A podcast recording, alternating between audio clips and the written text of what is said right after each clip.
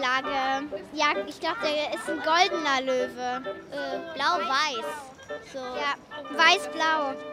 Mara, Emily und Annette aus Hechendorf stehen vor einem der vier großen Bronzelöwen, die stolz und erhaben den Eingang zur Münchner Residenz bewachen. Ähm, also ist der Löwe ein? Bayernzeichen oder so, Wappentier, mhm. ja. Die Welt, sie hält den Atem an, die Leute schauen entsetzt. Wer kommt da um die Ecke, dort die Straße lang gewetzt? Wer wackelt mit der Mähne und zeigt die Löwenzähne? Wer kommt denn dort so gelb und groß? Der Löwe, der Löwe, der Löwe ist los. Und dann streichen die Kinder die blank polierte Löwenschnauze auf dem Wappenschild, die ganz golden glänzt, während der Rest der Löwen einiges an Grünspan angesetzt hat. Weil das Glück bringt. Man muss die Nase berühren. Die Nase halt einfach reiben, dass man irgendwie Glück bringt. Das ist irgendwie so eine Sage, glaube ich. Ein bisschen blasiert schauen die Löwen auf die Menschen hinunter, die zwischen dem Odeonsplatz und dem Marienplatz unterwegs sind. Es wirkt irgendwie arrogant, wie sie mit aufgerissenem Maul das Rautenwappen mit einer Pfote hochhalten. Immer wieder geht jemand vorbei und streicht mehr oder weniger gedankenverloren über die Löwenschnauzen. Auch die Maria aus München. Es soll ein Glücksbringer sein. Man soll Glück haben, man darf sich was wünschen. Dann hoffe ich, dass das in Erfüllung geht. Ich versuche es immer wieder. Wie kommt es denn, dass sich die Bayern so auf ihren Löwen verlassen? Diese extravaganten Raubkatzen sollen Glück bringen und im Wappen Bayern repräsentieren?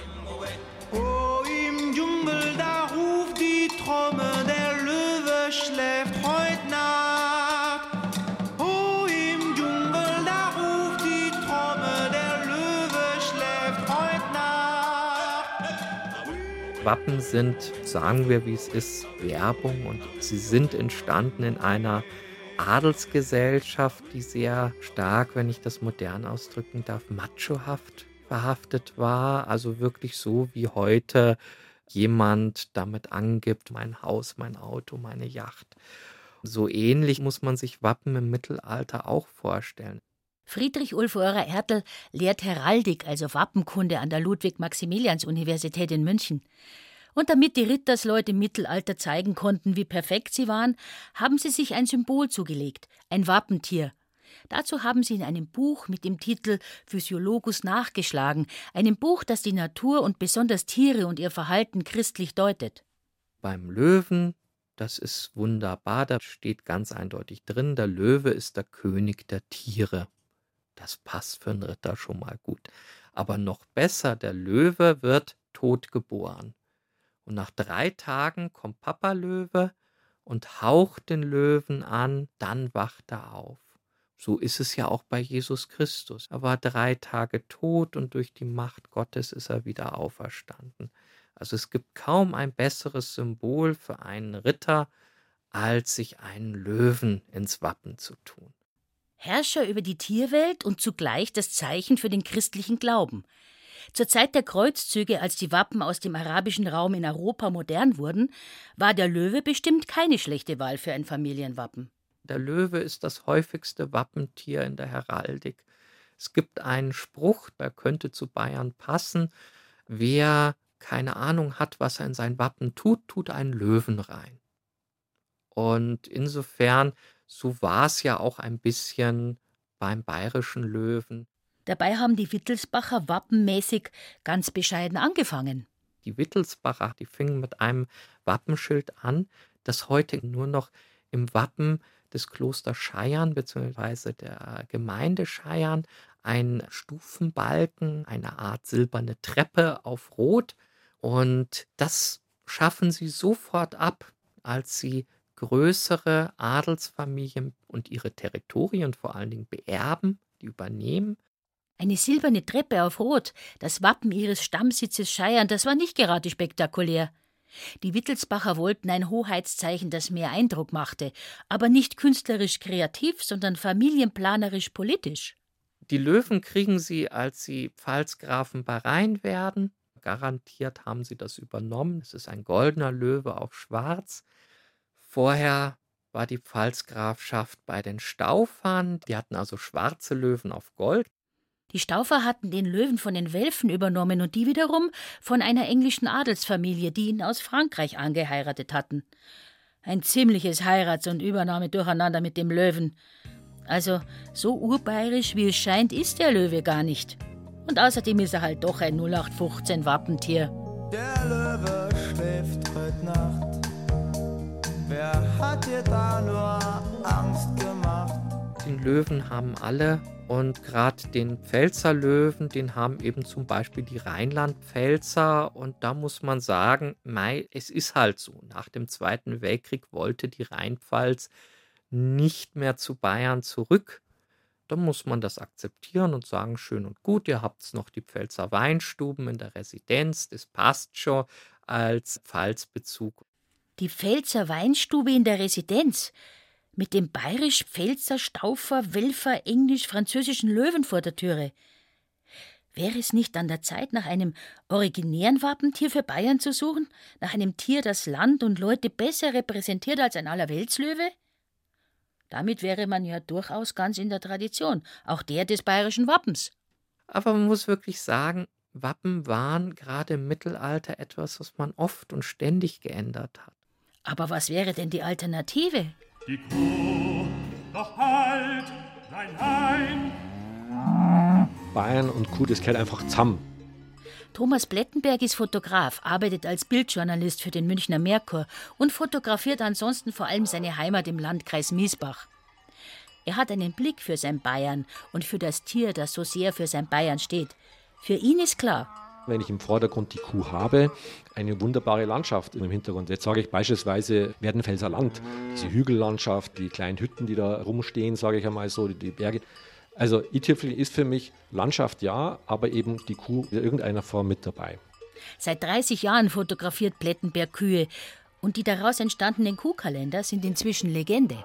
Ich habe warten müssen und in der Zwischenzeit äh, habe ich dann äh, Kuh angeschleckt. Und irgendwie war ich der Hauptsaler, mich danach umgedreht und äh, irgendwie die war so zutraulich. Irgendwie, ich ach ja, jetzt vertreibe ich die Zeit und fotografiere sie. Die hat dann auch die Zunge rausgesteckt und so ist eigentlich dann auch das erste Kuhbild eben entstanden. Kaum echt in Kirche geh, Hoverdill deido, der Ochs, der möcht da mitgeh, Hoverdill deido, deido, der Ochs, der möcht da mitgeh, Hoverdill deido.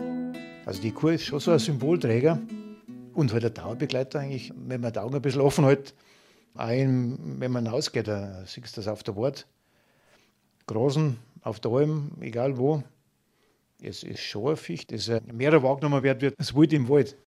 Dr. Georg Röhrmoser ist Geschäftsführer des Landesverbands Bayerischer Rinderzüchter und des Verbands der europäischen Fleckviehzüchter. Von der Kuh geprägt, Bayern ist sicher von verschiedenem geprägt, aber sagen, uneingeschränkt ja.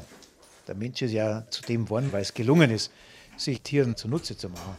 Als Begleiter und Nutztier, würde ich mal sagen. Von daher gesehen, gehört Rind ich denke, weltweit eigentlich so zur Entwicklung des Menschen dazu. Und logischerweise für Bayern auch, weil Bayern auch die beste Bedingungen hat für Rinderhaltung. Der ganze Alpenraum war nicht das, wenn wir die Kur nicht hätten. Das brauchen wir, weil sonst war unsere Landschaft nicht so, wie es ist. Sepp Orterer ist Landwirt und Käser, dort, wo Bayern seinem Klischee noch so richtig gerecht wird, in der Jachenau. Wenn wir unsere Landschaft so halten wollen, wie es ist, dann braucht man Wiederkäuer. Die halten uns die Landschaft frei, die weiden unsere Almen ab, da halten unsere Heimat zum großen Teil. Wenn wir den Sommer nehmen, bin ich auch viel auf den Almen unterwegs und wenn ich jetzt die, wenn die Almen würden ja zugewachsen sein, wenn es die praktisch nicht bestoßen werden, wie man sagt, eben das Jungvieh im Sommer raufgetrieben wird und durch dieses Rauftreiben natürlich auch die Flächen dementsprechend abgegrast werden, dass sie nicht zuwächst und das kommt natürlich wieder unserer Landschaft dem Tourismus unterm Strich wieder zugute, weil halt gepflegten Almwiesen einfach auch da sind.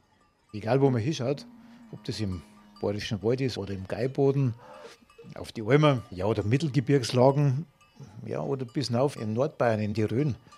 Da hat die Wirtschaftsweise der Landwirte mit der Rinderhaltung genau das hervorgebracht, was man heute sieht. Die Kuh prägt also das Bild von Bayern und die Landschaft wie kaum ein anderes Tier. Da kann der Löwe nicht mithalten. Von der Kur,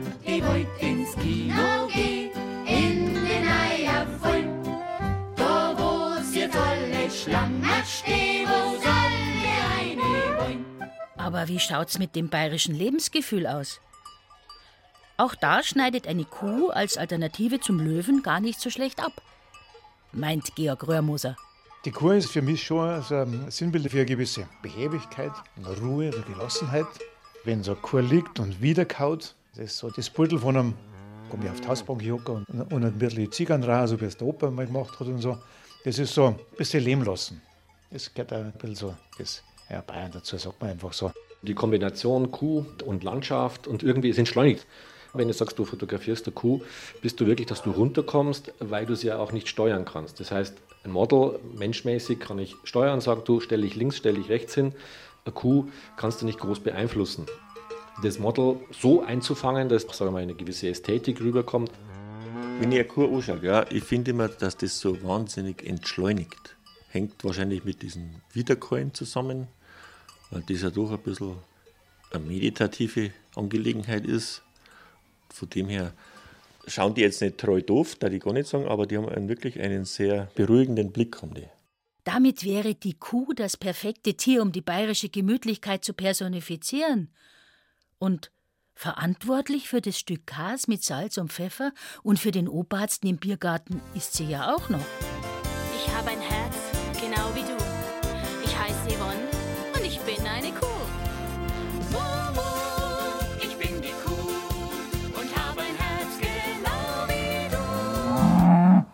Aber es ist nicht nur die Gemütlichkeit, die der Fotograf Thomas Plettenberg, Landwirt Sepp Orterer und Rinderzüchter Georg Röhrmoser an der Kuh schätzen. Ich mache das jetzt auch schon über 30 Jahre, dass ich die fotografiere eben für meine Entschleunigung.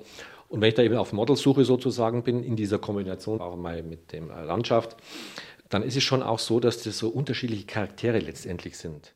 Ich muss ehrlich sagen, dass das Faszinierende an diesen Rindern ja immer noch ihr Charakter ist. Ja. Die sind schon eigene Charaktere. Und die untereinander, das ist schon interessant mitzukriegen. Da menschelt schon ein Tier. Was sich bei den Rindviechern so abspielt, das geht auf keine Kuhhaut. Es menschelt ja. Das heißt, wenn ich jetzt in einer Kuhherde bin und wenn ich mich jetzt an einen Stammtisch hinsetzen würde, da sind welche dabei, die sind hochnäsig, es sind welche dabei, die kuschen, es sind welche, die mandeln sich auf, sage ich mal, merkt man. Und dann kommt aber ein anderer, ist plötzlich wieder, ziehen sie ab. Und das, wenn ich jetzt ummünze, das überlasse ich aber einfach so ein bisschen der Fantasie. Ähnlich wie am Stammtisch, gell? das ist ja auch so eine Herde. Da versammeln sich alle um den Tisch herum und im Stall ist es nicht recht viel anders dann. Sogar die bayerische Bockschädlichkeit findet Georg Röhrmoser bei der Kuh wieder. Die können sehr bockstarrig sein. Bei dem einen, die geht wie ein Lamperl an der Hand. Und du nimmst es und sagst nein, mit dir nicht.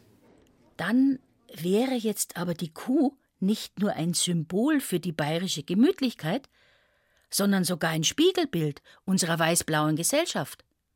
Also vielleicht tatsächlich eine Alternative zum Löwen? Das Anliegen ist heute ein anderes als früher, im Mittelalter, in der frühen Neuzeit.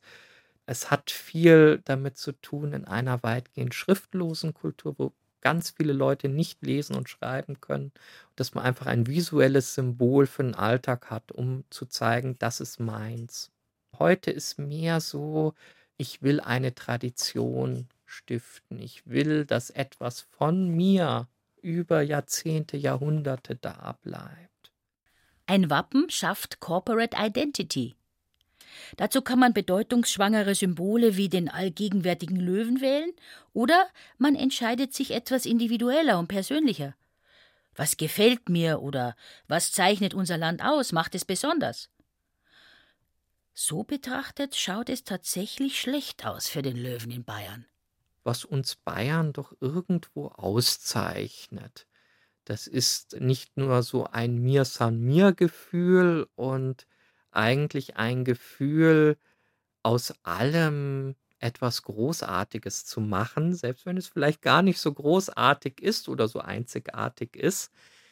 Ich glaube, wir Bayern haben auch gezeigt, dass wir durchaus bereit sind, auch manchmal Schritte in die Moderne zu gehen und was Neues zu wagen.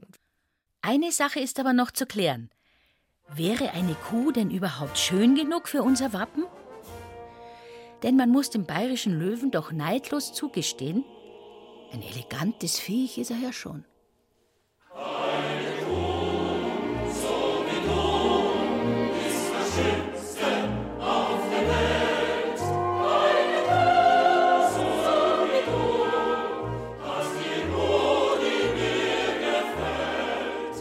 Das ist ein ganz heißer Begriff.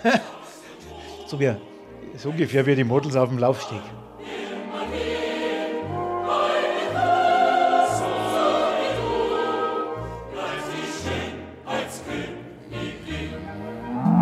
Wir haben ja sowas ähnliches. Auf Tierschauen oder auf Bundesschauen. Also, welche ist jetzt die schönste? Das ist ein sehr subjektiver Begriff, wie beim Menschen auch. Georg Röhrmoser ist nicht nur Rinderzüchter, sondern fast sowas wie eine männliche Heidi Klum, wenn es darum geht, Bayerns schönste Kuh zu küren. Denn nur eine kann Bavarias Next Topmodel werden. Also schöne Kur in ihrem Aussehen, in ihrem Auftreten, in ihrer Kleidung, so wie sie ja hergerichtet ist, Fitting, Styling und so, die werden ja ein bisschen rausputzt, gell? wie so gehobene Damen da. Da werden die dann vorgeführt. Man sucht letztendlich schon irgendwie so nach etwas, was hervorsticht. Das kann man aber auch nicht bestimmen, sondern man sieht es und sagt, okay, da probiere ich es jetzt, halt das einzufangen. Ja. Auch für den Fotograf Thomas Plettenberg ist klar, Kühe sind schön. Kuhaugen, ja, zieht mich auch an. Wenn man genau hinschaut mit diesen kleinen Wimpern, äh, auch total süß. Also, ich muss das wirklich so sagen, ich habe es jetzt gerade vor Augen. Ne? Als Fotograf hat man ja immer auch so äh, das gleich so ein Bild vor Augen, wenn es regnet und dann ist ein Wassertropfen so an den Augen zu sehen. Und natürlich sind die Damen noch schöner als ihre männlichen Artgenossen. Kuh hat einfach mehr Ausstrahlung. Auch Eleganz, klar. Eine Kuh ist eine gesamte Erscheinung und es gibt im Kier, da stehe ich im Ring als Preisrichter und stehe da drin und da gingen zehn Kiere. Und es passiert durchaus, dass ohne dabei ist, wo ich sage, das ist genau die Kuh. Bei so viel Schönheit muss vielleicht auch der Löwe klein beigeben und den Platz im Wappen räumen. Wenn wir in Bayern aber dann mit dem Verzicht auf den Löwen auch auf das wappentliche Bekenntnis zum Christentum und auf den Herrschaftsanspruch über alles und jeden verzichten, was ist die Alternative? Hat eine Kuh im Wappen überhaupt symbolische Aussagekraft?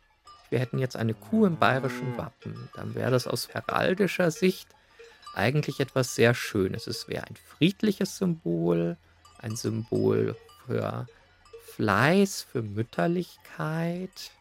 Man sorgt sich umeinander in Bayern. Das wäre ja schon mal gar keine schlechte Aussage für ein Wappen. Und je nach Attribut ließe sich diese Aussage noch erweitern. Eine Glocke steht für Wachsamkeit, aufpassen, dass man bei Koalitionsverhandlungen in Berlin nicht übergangen wird. Das würde alles eine Glocke sagen. Dann aus der Heraldik des Mittelalters sind die Schwänze sehr wichtig. Man könnte analog zum Löwen wieder auch einen Doppelschwanz mit einem malerischen Knoten. Knoten stehen wiederum für Liebe, für Verlässlichkeit können sie stehen. Also da könnte ich mir sehr gut also eine blaue Kuh auf silbernem Grund mit einer goldenen Glocke, vielleicht auch also goldene Hörner, goldenes Euter, das Land, wo Milch und Honig fließen, kommt da einem Sinn. Mit einem Doppelschwanz, mit einem wunderschönen Knoten daran, als Reminiszenz vielleicht auch an den Löwen der CSU. Das könnte man alles drinnen haben. Es war mal eine blaue Kuh, die war wie andere Kühe. Die war nicht sehr viel schlauer, die war nur etwas blauer und überaus empfindlich und ungeheuer kindlich. Rind hat in Bayern viel mehr damit, mit dem Land, Land und Leute zu tun, als ein Löwe. Sie sind halt Symbole, deswegen sind sie als Symbole im Wappen. Aber ich darf ich darf der Kuh vorzeigen. Es war mal eine blaue Kuh, die kicherte beim Melken, kam spät am Tag der Melkersmann und fasste sie am Euter an, begann sie gleich zu lachen. Es war da nicht zu machen. Mit Sicherheit besser wie so ein brüllender Löwe. So was Aggressives. Liegt uns ja nicht anheim. Wir sind ja was Gemütliches. Wir sind ein gemütliches Volk. Und da, ja, da hat so ein Gesicht von einer Kuh sicher besser passen. Ich bin nämlich geborener Löwe, gell, ist klar. Also ich bin nicht gegen einen Löwen, aber er ist halt nicht unbedingt heimisch da. Warum nicht die Kuh im Wappen, im bayerischen Wappen die Kuh? Ja, haben wir gesagt, ja, warum eigentlich nicht, gell? Laptop, Lederhose, Laktosetoleranz. Mal keine Intoleranz, sondern die Toleranz, das Ertragen. Ja, und gleichzeitig ist man ja traditionsbewusst, weil überhaupt, wenn wir ehrlich sind, das ganze Konzept eines Wappens ist anachronistisch. Doch das eigentlich Revolutionäre an einer Kuh im Wappen, darf man das in Bayern überhaupt denken? Hier in Bayern, im Land der testosterongesteuerten Mehrheitspartei, der Stammtischbrüder und Schuhplattler. Wobei, die Bavaria gibt es ja auch. Und die Stadt Rom, die hat sogar eine Wölfin im Stadtwappen. Da käme ja auch in Bayern so richtig die, die, die weibliche Seite. So, jetzt ist es raus. Die weibliche Seite Bayerns. Es ist eigentlich an der Zeit für viel mehr weibliche Symbole in Wappen und damit auch für eine Kuh. Sie haben also die Gutmütigkeit, sie haben die Mütterlichkeit, sie haben die Ernährung, sie haben die Solidarität, sie haben aber auch die Verteidigung, weil so sanft eine Kuh schaut, wenn eine Kuh schlechte Laune hat, dann haben sie ein Problem. Eine Kuh wäre insofern ein sehr, sehr gutes Symbol für Bayern. Aber kommt so etwas in der Männerwelt überhaupt an? Es kommt damit eigentlich eine gewisse Parallele zum Weiblichen, zum Eleganteren. Ja, das Bild, das sich ja auch Bayern ganz gerne so gibt. Gell? Der Moderne, nicht das Althergebrachten und so weiter. Ja, jederzeit. Und dann ist man noch fortschrittlich auch noch. Kuh, ich sag was Weibliches voranstellen, sag mal. Es wird Zeit für die weibliche Sicht der Dinge. Jetzt, wenn uns Merkel schon verlässt, dass wir wenigstens irgendwo anders noch eine starke Frau dann sehen oder zu der aufschauen dürfen. Warum nicht mal weiblicher werden? Warum nicht mal moderner werden?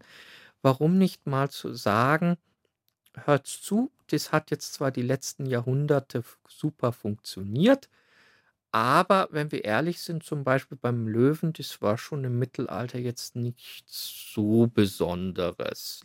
Dann müssten wir das Ganze richtig professionell angehen. Alle Bildrechte patentieren lassen, Markenschutz beantragen und sämtliche Bierfilzl und Maßkrüge umlackieren. Wenn wir jetzt eine Kuh einführen, natürlich die, die ersten 20 Jahre kommt dann immer noch einer und sagt, oh, früher gab es einen Löwen und überhaupt, Löwe ist traditionell und also so ein Glumpatsch, so, so eine Kuh, das braucht man doch nicht. Aber warten Sie mal auch nur 10 Jahre, 20 Jahre ab, dann erinnert sich keiner mehr dran. Und dann ist es höchstens so, dass jemand sagt, warum ist da eigentlich an der Münchner Residenz, warum stehen da Löwen rum und keine Kühe? Wundert mich jetzt.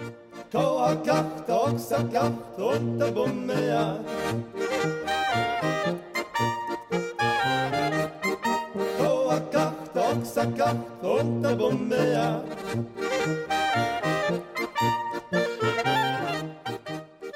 Ungerührt stehen die Bronzelöwen am Eingang der Residenz.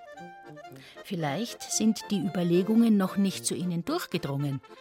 Alle vier in Pension schicken und an ihrer Stelle Kühe aufstellen.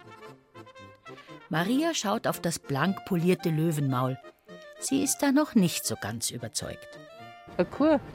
Naja, eine Kuh finde ich jetzt nicht so super. Löwe ist auch nicht optimal, aber Kuh zweimal nicht, da jetzt sagen. Mara, Emily und Annette aus Hechendorf dagegen könnten sich mit der Idee von der Kuh im bayerischen Wappen durchaus anfreunden. Also eigentlich wäre es ja schon schlauer, weil es gibt mehr Kühe als Löwen hier in Bayern. Ja, Löwen gibt es eher in Afrika oder so. Also Immer der Mann, der der Herrscher ist. Ja, also ich fände, wenn es meine Frau wäre, cooler. Also wir sind für Kuh. Ja, Ja, wir sind für Kuh. Ja, Eindeutig. Genau.